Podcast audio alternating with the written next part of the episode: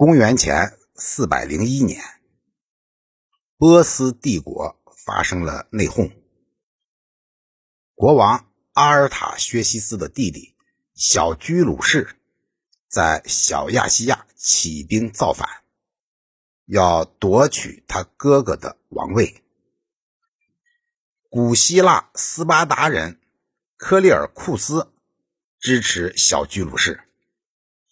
为他招募了一批约一万三千人的希腊雇佣军。希腊人著名的历史学家和军事家色诺芬，在朋友的介绍下，也怀着摧垮波斯帝国的心愿，参加了这支军队。远征军在公元前四零一年从萨尔迪斯出发。萨尔迪斯位于今天土耳其马尼萨省境内。远征军横穿小亚细亚，直抵巴比伦城下，这个行程有两千七百二十公里。到了当年九月，远征军在巴比伦城北面的库纳克萨村击败了薛西斯的军队，但是在这场战斗中，小居鲁士却不幸命丧沙场。失去老板小居鲁士的希腊雇佣军，紧接着又失去了统兵将领。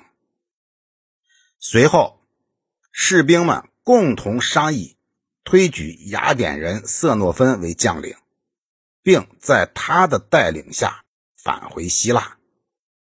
然而，这里距离希腊本土距离遥远，大约有三千两百公里。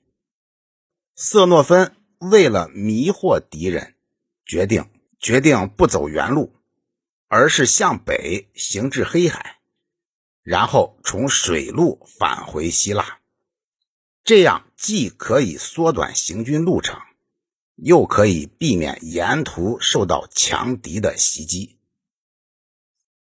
色诺芬带领这支希腊雇佣军冒险长征，经过无数次的战斗，历尽千辛万苦，由波斯帝国的腹地穿越美索不达米亚、亚美尼亚，于公元前四百年二月抵达黑海南岸，后来终于撤回小亚细亚希腊的殖民地。这次行军来回共约六千五百公里，一万三千里，历时一年零四个月。这个就是色诺芬远征记的故事。色诺芬以第三人称的叙述视角，将自己亲身参与的这一伟大史诗性的战斗过程记录了下来。积累了丰富、详实而细致的史料，他所描写的两千四百年前的部队所经过的城乡村镇的风土人情、平原山岳的自然景观、长途行军的艰难险阻、多次作战时的激烈搏斗，以及雇佣军的生活心理。作战动机和作战部署等等，每个场景都是栩栩如生、生动形象，令人印象深刻。